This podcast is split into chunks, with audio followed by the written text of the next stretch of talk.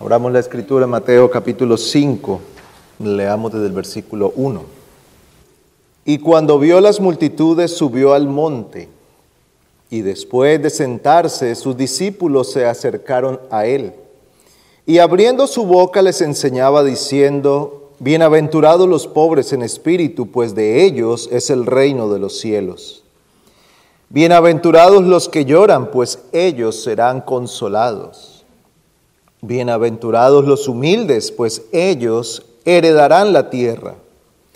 Bienaventurados los que tienen hambre y sed de justicia, pues ellos serán saciados. Bienaventurados los misericordiosos, pues ellos recibirán misericordia. Vamos a orar al Señor.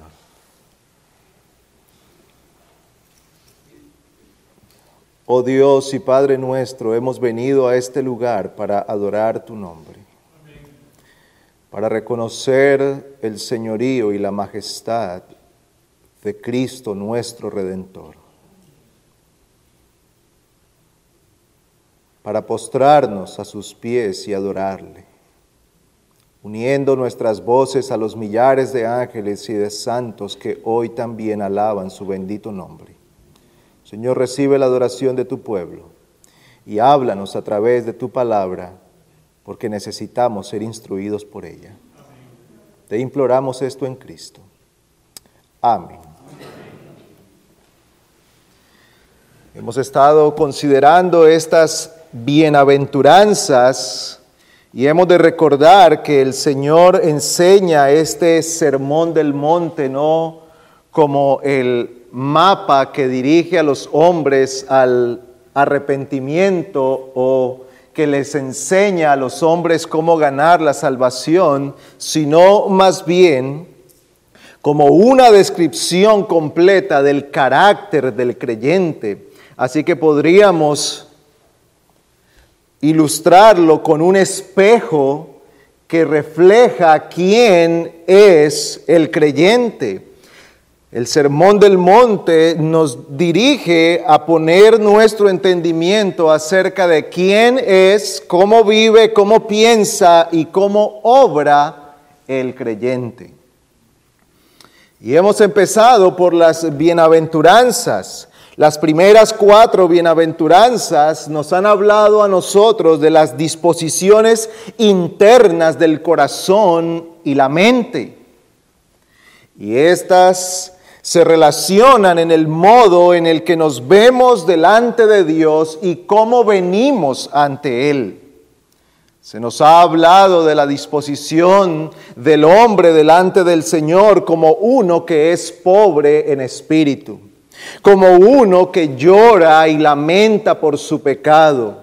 Esto le conduce a una disposición humilde delante de Dios y delante de los hombres. Y al ver su condición, entonces tiene un anhelo profundo, el ser conformado a la imagen de Cristo. Ser conformado a la imagen de Cristo. Pues aquellos que son pobres en espíritu, que reconocen su necesidad de la gracia y la misericordia de Dios, también son descritos como aquellos que pueden y que deben mostrar misericordia para con otros. Aquellos que se reconocen a sí mismos como necesitados de la misericordia de Dios, y que se humillan delante del Señor y que claman ser conformados a la imagen de Cristo, en ellos también hay una disposición a mostrar misericordia. Por eso el Señor dice aquí, bienaventurados los misericordiosos, pues ellos recibirán misericordia. Entonces, ¿qué es la misericordia? Pues partamos de allí para ver qué nos dice la escritura acerca de la misericordia.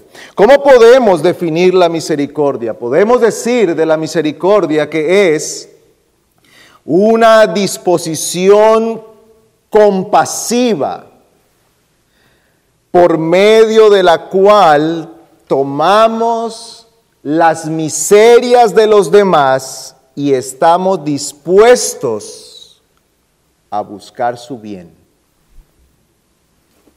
Es una disposición interna del alma, es una disposición que viene del corazón. Por eso se usa regularmente en la escritura la expresión entrañable que brota desde el interior no es algo meramente externo, no es algo pasajero, es algo que viene de adentro. Es esta compasión que nos lleva a tomar la necesidad, la miseria o el padecimiento de otros y nos conduce a entregarnos a buscar el bien para aquellas personas. Hemos leído el pasaje ah, conocido como el del buen samaritano. Y lo que encontramos allí en este hombre es que es conmovido por la situación de esta persona, pero esa conmoción en él no se quedó en una simple lástima. Él no dijo, pobrecito, qué lamentable que pasen estas cosas en el mundo y siguió. No, esto lo llevó a hacer todo lo que estaba en su mano para buscar el bien de aquella persona. La compasión o la misericordia es aquella disposición compasiva. Esta misericordia es atribuida en primer lugar a Dios mismo. Por eso nosotros debemos definir la misericordia empezando por el Señor mismo, porque Él ha sido misericordioso por sobre todos. Hebreos capítulo 2, versículo 17 nos habla a nosotros acerca de Cristo como ejemplo de misericordia. Dice este texto, por tanto tenía que ser hecho semejante a sus hermanos en todo a fin de que llegara a ser un misericordioso y fiel sumo sacerdote en las cosas que a Dios atañen para hacer propiciación por los pecados del pueblo. Dice que el Señor Jesucristo fue hecho semejante a sus hermanos fue hecho semejante a los hombres y fue hecho semejante a ellos en todo. ¿Para qué? Para que llegara a ser ese sumo sacerdote misericordioso, misericordioso, compasivo con nosotros. Y esto también es expresado en el Antiguo Testamento por un pasaje de Isaías que nos habla a nosotros claramente de cómo el Señor ha mostrado su misericordia para nosotros. Isaías capítulo 63.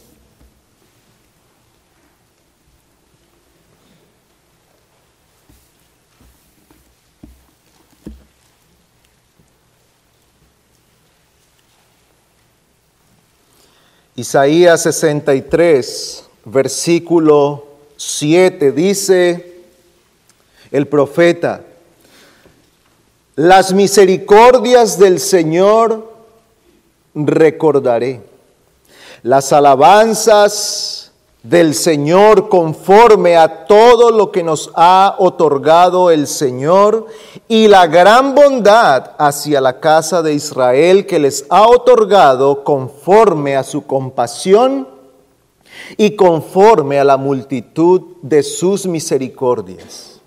Porque Él dijo, ciertamente ellos son mi pueblo, hijos que no engañarán, y Él fue su Salvador. En todas sus angustias, Él fue afligido y el ángel de su presencia los salvó.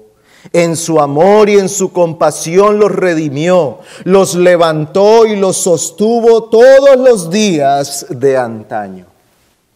Mire cómo describe aquí el profeta la misericordia del Señor. Él dice que hará, hará, memoria de la misericordia que Dios ha otorgado, de la abundancia de su bondad. Y cómo se manifiesta la bondad de Dios aquí. Dice que Él dijo, el Señor dijo, son mi pueblo. Y esto lo llevó entonces a ser su Salvador. ¿Y cómo describe el versículo 9 la misericordia del Señor? En todas sus angustias Él fue afligido. Y aquí está usando un lenguaje humano para describirnos la misericordia del Señor. Y está describiendo al Señor como uno que se afligía al ver el dolor de su pueblo. Es decir, que el Señor mostró su compasión tomando como propio el dolor de los suyos. Otra vez lo pone en un lenguaje entendible para nosotros. Y lo que nos está diciendo aquí es que Dios ha mostrado su misericordia de aquella manera en la cual Él tomó nuestros padecimientos, nuestras aflicciones. Él vio al hombre en su miseria, Él vio al hombre en la ruina a la que le condujo el pecado y eso, expresado en este lenguaje humano, afligió al Señor y en sus entrañas se conmovió y eso lo llevó a obrar para redención y salvación. Tal fue o tal es la misericordia de Dios. Es decir, que no hay frialdad o indiferencia en el Señor.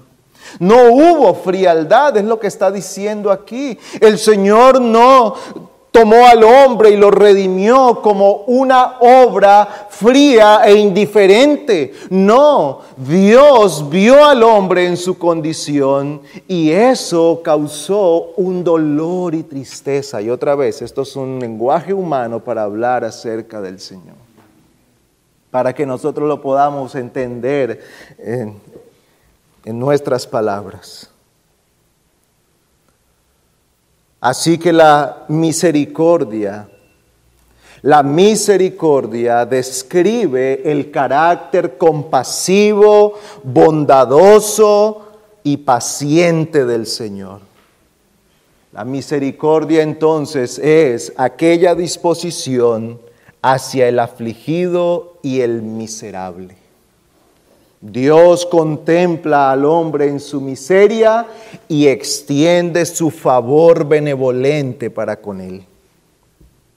Ahora, cuando el Señor está hablando de misericordia, el Señor Jesús, aquí en nuestro texto de Mateo 5, no está hablando de un sentimiento pasajero, no está hablando de una emoción que va y viene no está hablando de esas emociones que caracterizan a los hombres que hoy nos puede conmover a todos, pero mañana ser tan indiferentes que ya nos olvidamos de tal cosa. Ese es el mundo en el que nosotros vivimos. Hace una semana explotó todo esto en Medio Oriente, allí en Israel y Palestina. Y muchas personas conmovidas por las cosas que se veían, pero ha pasado una semana y ya para muchos eso es un evento más en este mundo. Ya no estamos conmovidos porque ya vino otra cosa que ganó nuestra atención. Ya vino otra cosa que ha captado nuestra mente y que se ha llevado nuestro interés. El Señor no está hablando de tal cosa. No está hablando de la falsa misericordia o de la piedad fingida, de la ayuda que se da por conveniencia. No, el Señor está hablando verdaderamente de la compasión que se expresa como amor e interés real por los demás. Y el salmista, en el Salmo 35, es un buen ejemplo de cómo esto se aplica. Salmo 35. Aquí el salmista está orando al Señor porque él está siendo grandemente afligido. Y parte de la aflicción que él está viviendo es que mucha gente que ha sido su amiga, que han sido sus cercanos y a los que él ha amado, ahora se han vuelto contra él. Y él está orando allí al Señor, Señor, ten misericordia, fortaleceme, líbrame de ellos. Pero el versículo 12 nos ayuda a nosotros a ver cómo, cómo un creyente aplica la misericordia. Versículo 12. Me devuelven mal por bien para aflicción de mi alma. Pero yo, dice el salmista, cuando ellos estaban enfermos, yo me vestía de silicio. Humillé mi alma con ayuno y mi oración se repetía en mi pecho. Como por mi amigo, como por mi hermano andaba de aquí para allá como el que está de duelo por la madre, enlutado me encorvaba. ¿Cómo describe el salmista la disposición bondadosa y compasiva de él para aquellas personas? Él dice, cuando estaban enfermos, yo me vestía de silicio. Y recordemos que vestir de silicio era ponerse una túnica con una tela áspera que recordaba el dolor todo el tiempo. Era ponerse un vestido que causaba escosor y mucha incomodidad. Y era una manera de manifestar tristeza, dolor, angustia, preocupación. Y dice que Él hacía eso por ellos. Él no solamente cuando sus amigos se enfermaban decía, oh, lo lamento, espero que te mejores. No, realmente manifestaba su dolor y su preocupación por ellos. Dice que ayunaba, humillé mi alma con ayuno y mi oración se repetía en mi pecho. Los tenía verdaderamente en mis oraciones.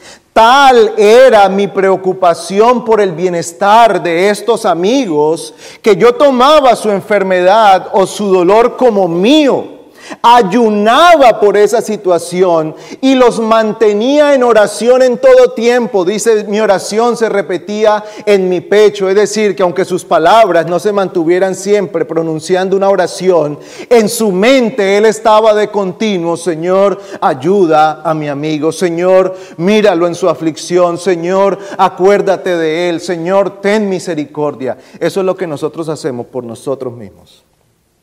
Esto era lo que él hacía por sus amigos, por sus hermanos.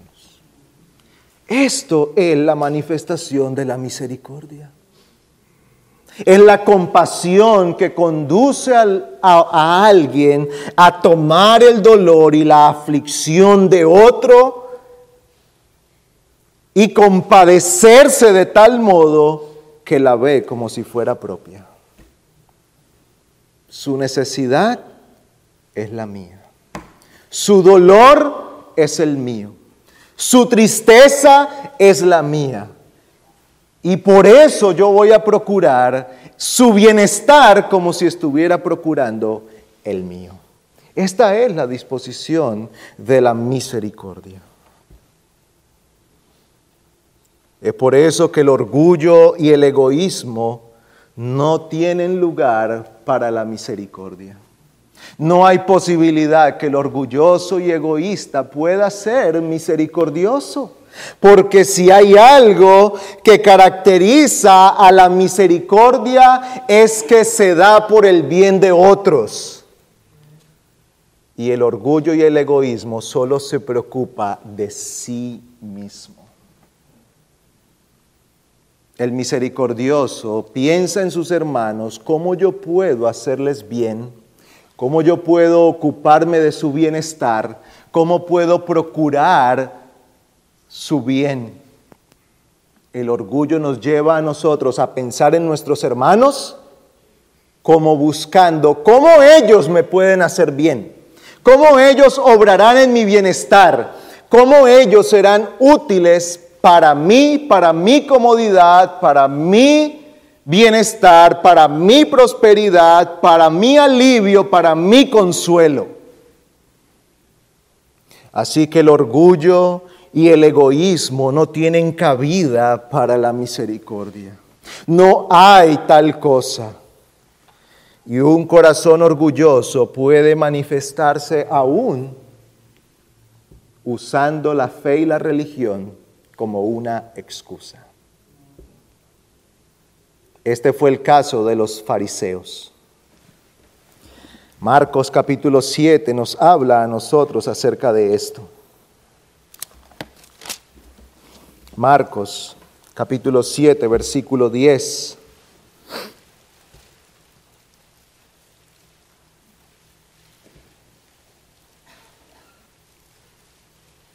Leemos desde el versículo 8.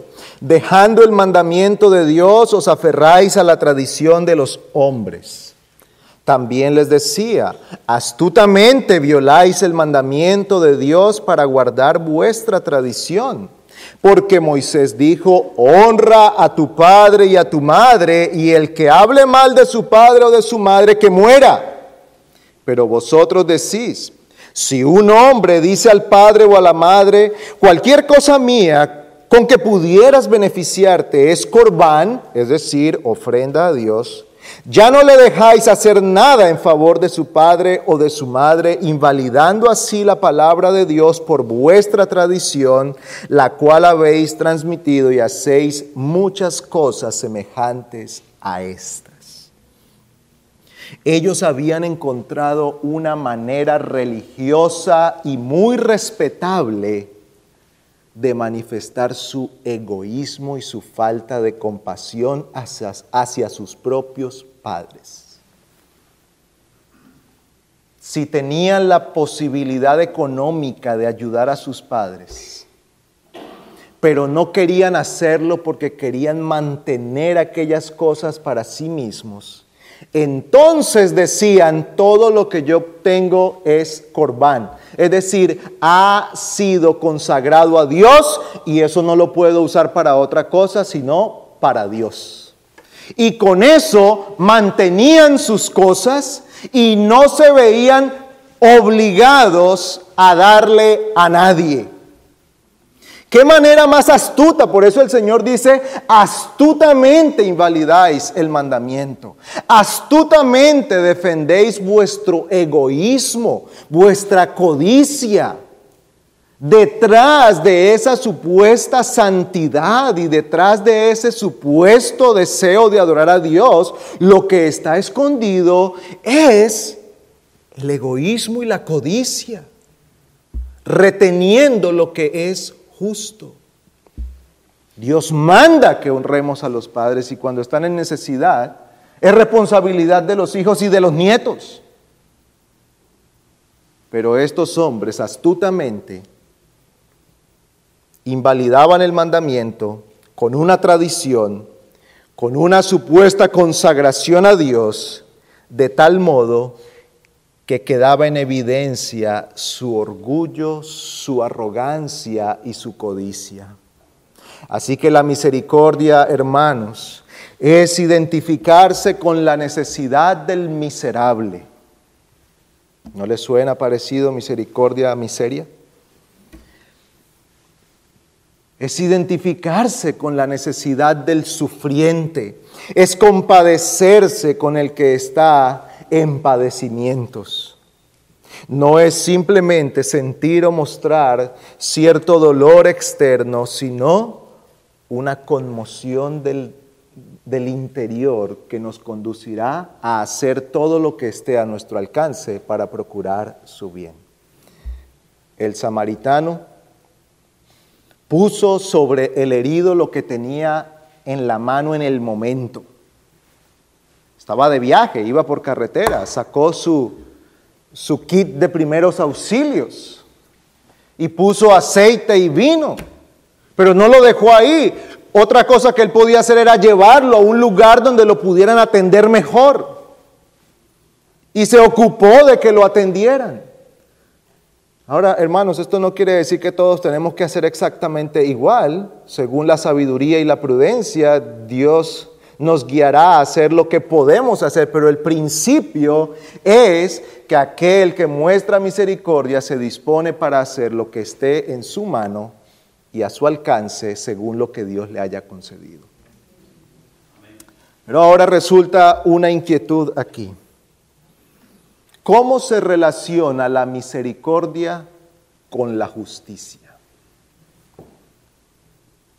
¿Cómo se relacionan la misericordia y la justicia? A simple vista parecen incompatibles, porque pareciera que si damos misericordia no aplicamos justicia, y si aplicamos justicia no daremos misericordia. Pues hermanos, la escritura nos enseña a nosotros que la una y la otra van juntas. Dios ha ordenado que seamos misericordiosos sin dejar de ser justos. Y el ejemplo supremo de esto es Dios mismo. Dios al disponerse para ser misericordioso con nosotros, no lo hizo pasando por encima de la justicia. No lo hizo dejando de lado la justicia sino que Él se ocupó de pagar el precio necesario para que al mostrar misericordia, la justicia entonces fuera vindicada. Esto es lo que nos enseña el Evangelio. Y esto es lo que se nos dice a nosotros en Romanos capítulo 4. Romanos capítulo 4 nos habla a nosotros de esto.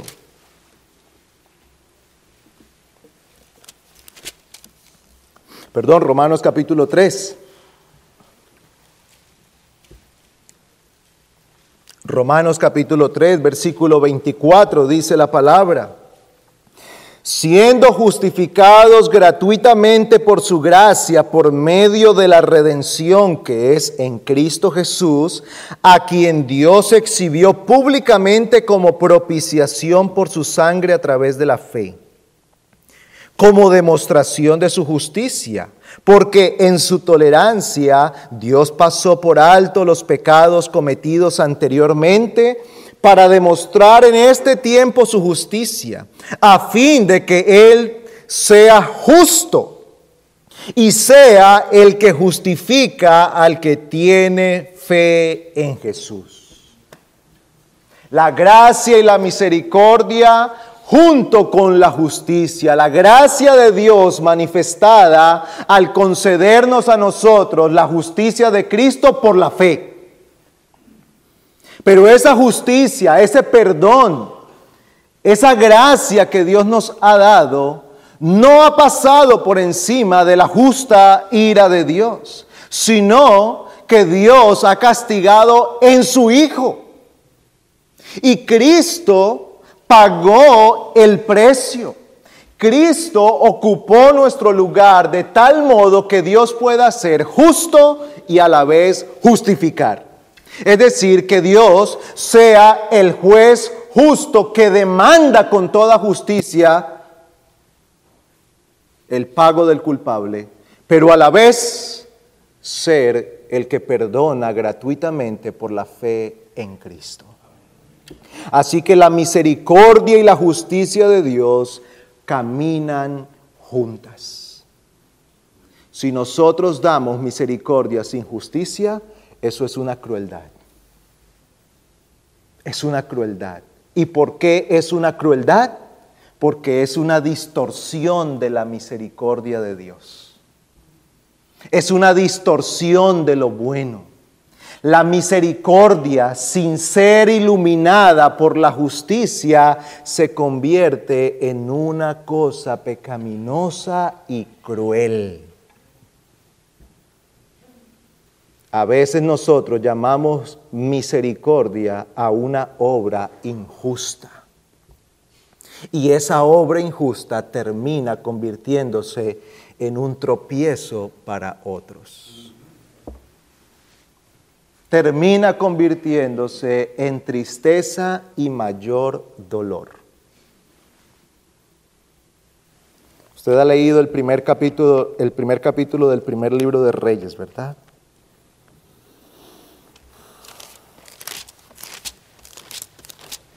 Y allí nos habla de un hombre admirado por todos, David.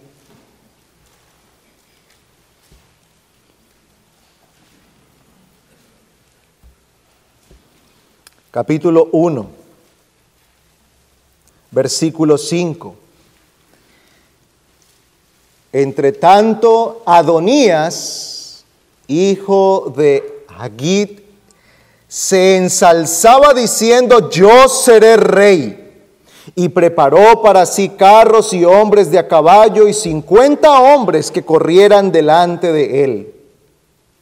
Su padre David nunca lo había contrariado preguntándole, ¿por qué has hecho esto? Era también hombre de muy hermoso parecer y había nacido después de Absalón. Y si usted sigue leyendo la historia de Adonías, encontrará la miseria en la que terminó convertida la vida de este hombre.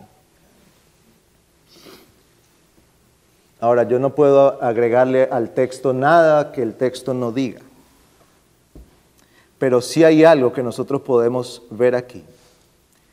Dice que David nunca lo había contrariado. ¿Cuál fue el motivo? No lo conozco. Pero al parecer, esto fue un patrón en la vida de David. Este quiso hacerse rey, Absalón también, el otro violó a la hermana. Manos, hay un patrón de David como padre. Y aquí se nos dice que nunca lo contrarió. ¿Cuántas veces nosotros no contrariamos a nuestros hijos por un supuesto amor hacia ellos? ¿Cuántas veces tenemos temor de su mala cara? ¿O no queremos verlos llorando? ¿O decimos, no, es que yo no quiero entristecerlo? Yo sé que lo que está haciendo no es del todo bien, pero, pero eh, mire, yo oro y tengo la esperanza de que mi hijo vaya por un buen camino. Pero no lo contrariamos y lo hacemos porque pensamos que esa es una muestra de amor. Y después nos damos cuenta que la miseria es más grande que la tristeza que pudo haberle causado la contrariedad en aquel momento. ¿Qué era mejor? ¿Que David contrariara a Absalón o verlo morir? ¿Qué era mejor? ¿Haber contrariado a Adonías y no verlo en todo esto que se levantó contra el propio David?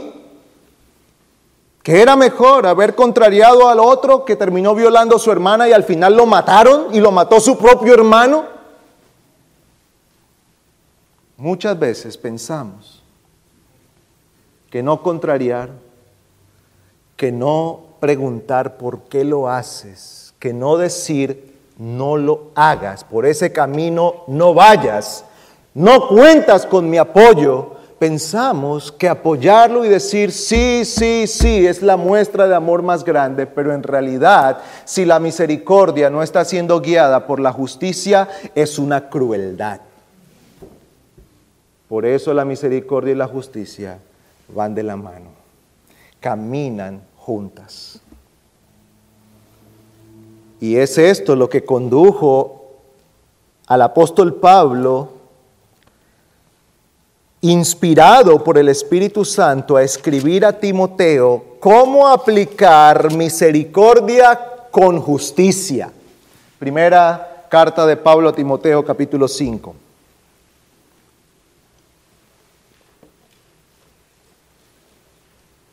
Y es necesario detenernos en esto, hermanos, porque no olvidemos que la voz de la serpiente está siempre tratando de distorsionar la palabra de Dios.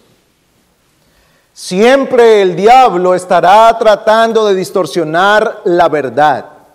Y una de las formas más comunes como el diablo trata de distorsionar la verdad al oído del creyente es con cosas como la misericordia y el amor y la generosidad para con otros. Pero Pablo, inspirado por el Espíritu, escribe a Timoteo capítulo 5, versículo 3.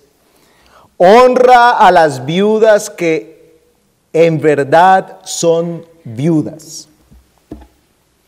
Y, ahora preguntamos si, ¿qué significa esto, Pablo? Porque está bien, puede que haya alguna mujer que dice que, que es viuda y no lo es, pero ¿en qué sentido es verdaderamente viuda? Pablo va a responder aquí. Pero si alguna viuda tiene hijos o nietos, que aprendan estos primero a mostrar piedad para con su propia familia y a recompensar a sus padres, porque esto es agradable delante de Dios. Había algo que se debía hacer y que el Señor está ordenando aquí. La iglesia debe procurar el bienestar de personas que están en esta necesidad personas de la iglesia. Y en este caso se está usando la situación de las viudas. Pero Pablo está cerrando el círculo, porque él dice las que en verdad son viudas. Bueno, uno dice o es viuda o no es viuda, porque se murió o no se murió el esposo. Pero Pablo está explicando lo que esto significa. En primer lugar es que la iglesia no puede quitar la responsabilidad de los hijos o los nietos, porque lo que puede ser una muestra de amor se convierte en una injusticia al promover la irresponsabilidad de aquellos que están obligados a ver por el bien de sus padres o abuelos. Así que la misericordia no es ciega. La misericordia no va caminando por allí repartiendo y repartiendo benevolencia sin mirar. No, es guiada por la sabiduría de Dios. Es guiada por la justicia de Dios. Así que aquí el círculo se cierra. ¿Y qué dice? Viudas que no tengan familia.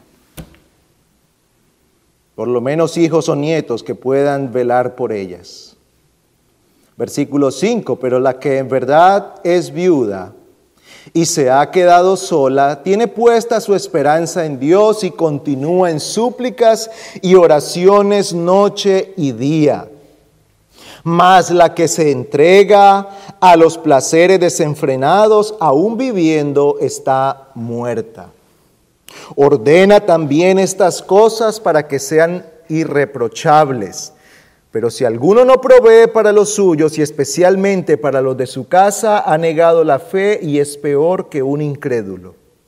Que la viuda sea puesta en la lista solo, solo, si no es menor de 60 años, habiendo sido la esposa de un solo marido, que tenga testimonio de buenas obras si ha criado hijos, si ha mostrado hospitalidad a extraños, si ha lavado los pies de los santos, si ha ayudado a los afligidos y si se ha consagrado a toda buena obra pero rehúsa poner en la lista a viudas más jóvenes, porque cuando sienten deseos sensuales contrarios a Cristo, se quieren casar, incurriendo así en condenación por haber abandonado su promesa anterior. Y además aprenden a estar ociosas, yendo de casa en casa. Y no solo ociosas, sino también charlatanas y entremetidas, hablando de cosas que no son dignas. Por tanto, quiero que las viudas más jóvenes se casen, que tengan hijos, que cuiden su casa y no den al adversario ocasión de reproche, pues algunas ya se han apartado para seguir a Satanás. Si alguna creyente tiene viudas en la familia, que las mantenga y que la iglesia no lleve la carga para que pueda ayudar a las que en verdad son viudas. Ahora entonces entendemos qué es ser una verdadera viuda. ser verdadera viuda no se define si su esposo murió o no, sino por aquellas cosas que hacen de esta mujer las que calificaban para recibir la misericordia de la iglesia. Si es joven, que se case, dice Pablo. Si no ha sido de buen testimonio, la iglesia no puede estar promoviendo tal cosa. Si es joven y no se quiere casar, que se ocupe. Porque si la iglesia la mantiene, va a estar desocupada. Y una mente desocupada, taller del diablo. Una persona desocupada en ociosidad se empieza a entregar a las cosas malas. No tiene nada que hacer. Va de casa en casa. Ahora no necesitamos ir de casa en casa. Ahora solo necesitamos ir de perfil en perfil. De red social en red social, de foto en foto, de chisme en chisme metiéndose en lo que no se tiene que meter, ocupándose de cosas de las que no estaría ocupado si estuviera trabajando, pero como la iglesia la está manteniendo, entonces ahora dice, bueno, no tengo nada que hacer. Por eso Pablo dice que la misericordia no puede ser ciega. Misericordia y justicia tienen que ir juntas. Así que hermanos, nosotros debemos obrar con sabiduría porque nuestra misericordia no puede ir en contra de la justicia de Dios.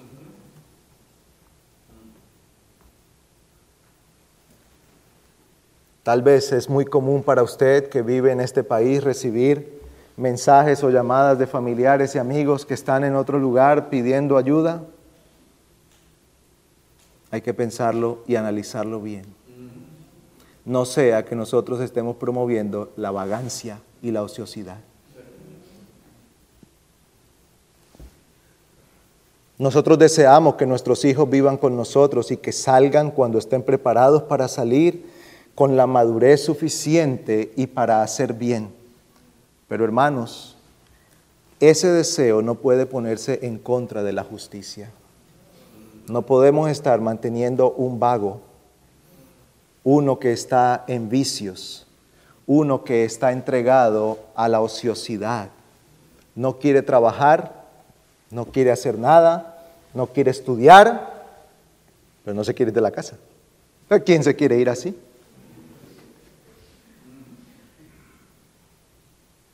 El amor y la misericordia no puede ponerse por encima de la justicia. El Señor nos enseña entonces que la justicia está ligada a la misericordia. Que hemos visto entonces en esta tarde. En primer lugar, cómo el Señor describe la misericordia a la luz de la Escritura.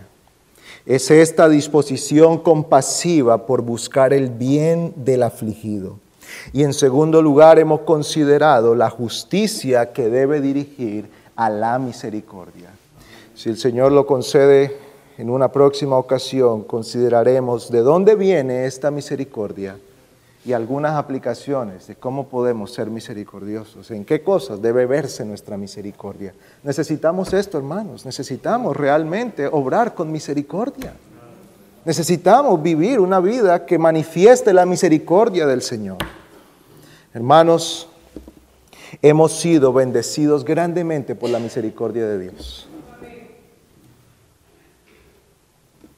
Usted y yo somos objeto de la misericordia del Señor. Y todos los que estamos aquí hemos sido bendecidos por la misericordia de Dios. Todos los que estamos aquí, creyentes y no creyentes, disfrutamos de la misericordia de Dios todos los días. Amigos, niños, jóvenes que están aquí que no son creyentes, usted cada vez que su corazón late es por la misericordia del Señor. Cada vez que puede respirar es por la misericordia de Dios. Cada vez que Dios le ha concedido despertar con vida, gozar de todas las cosas que Dios le ha dado hasta ahora, ha sido por la misericordia del Señor. ¿Y para qué Dios otorga misericordia? ¿Por qué y para qué Dios otorga misericordia? Para el arrepentimiento. Para arrepentimiento. Amigo querido, el Señor no le está dando su misericordia como un premio por su buena vida. No, no. Si Dios es misericordioso con usted, es porque está buscando su arrepentimiento. O tienes en poco las riquezas de su bondad, tolerancia y paciencia, ignorando que la bondad de Dios te guía al arrepentimiento, escribe el apóstol.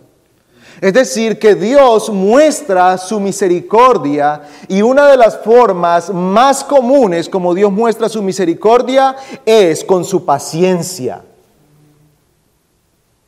Y hay otra palabra en la Biblia, longanimidad, y esa no la usamos mucho. Pero la longanimidad es que Dios extiende, extiende el tiempo del juicio para alguien esperando que esa persona se arrepienta. Y si la ira de Dios no ha caído sobre usted, es porque la misericordia de Dios todavía se mueve en su favor. ¿Para qué? No para que endurezca su corazón. No para que piense que Dios está aprobando su vida desordenada sino para que se vuelva a Él en arrepentimiento. ¿No ha caído sobre usted el peso del juicio de Dios? No es por falta de méritos suyos, es por la gran misericordia que Dios sigue teniendo para con usted, para que se arrepienta, para que se arrepienta. Ezequiel 18 dice, yo no quiero la muerte del impío. Eso dice el Señor. Él no quiere la muerte y la condenación del impío. Por eso prolonga su paciencia y extiende su misericordia. Por eso se describe al Señor como lento para la ira. Todos los días usted y yo hacemos méritos para que el juicio de Dios nos fulmine. Pero si eso no ha ocurrido todavía, es porque Dios es muy misericordioso y está esperando su arrepentimiento. Pero mi querido amigo, no juegue con la paciencia de Dios. Porque la paciencia del Señor tiene un límite. Y no sabemos cuándo usted cruzará el límite de la paciencia del Señor. Y una vez que usted haya cruzado ese límite, el Señor lo dejará para que se pierda. No juegue con la paciencia del Señor. Porque si Dios extiende su misericordia hoy para usted, es para que se arrepienta. Si oyes hoy su voz, no endurezcas tu corazón. No siga endureciendo su corazón. Más bien, humíllese delante del Señor y clame por el perdón y la gracia de Dios. Y muestra de la misericordia del Señor es que usted hoy puede estar escuchando estas cosas. Hermanos, y nosotros hemos sido objetos de la misericordia del Señor en su máxima expresión. El mundo es objeto de la misericordia de Dios. El sol y la lluvia salen y caen todos los días, la tierra produce sus frutos, la gente trabaja, consigue, come y vive. Pero usted y yo hemos sido objetos de la misericordia de Dios en su máxima expresión, cuando Cristo Jesús dio su vida para el perdón de nuestros pecados. Esa misericordia del Señor ha de conducirnos a servirle y adorarle con todo nuestro corazón. Ha de conducirnos a desear ser como nuestro Dios y a imitarlo en ser misericordiosos con los demás. Que el Señor nos conceda la gracia de vivir según lo que Él nos enseña en su palabra. Oremos. Oh Dios de toda gracia y misericordia, nos postramos delante de ti para agradecer tus bondades. Señor, siendo nosotros merecedores de tu justo juicio, has derramado de tu gracia y nos has tratado con gran misericordia. Alabado sea tu nombre por esa bondad. Ayúdanos a ser imitadores de Cristo. Ayúdanos a ser imitadores tuyos en la misericordia para con otros. Y oramos por nuestros familiares y amigos que están entre nosotros y que escuchan tu palabra. Oh Dios, quebranta sus corazones, la roca que hay en su corazón, quebrántalo y dales un corazón que se humille y acepte las misericordias que tú tienes para ellos. Te pedimos esto en Cristo. Amén.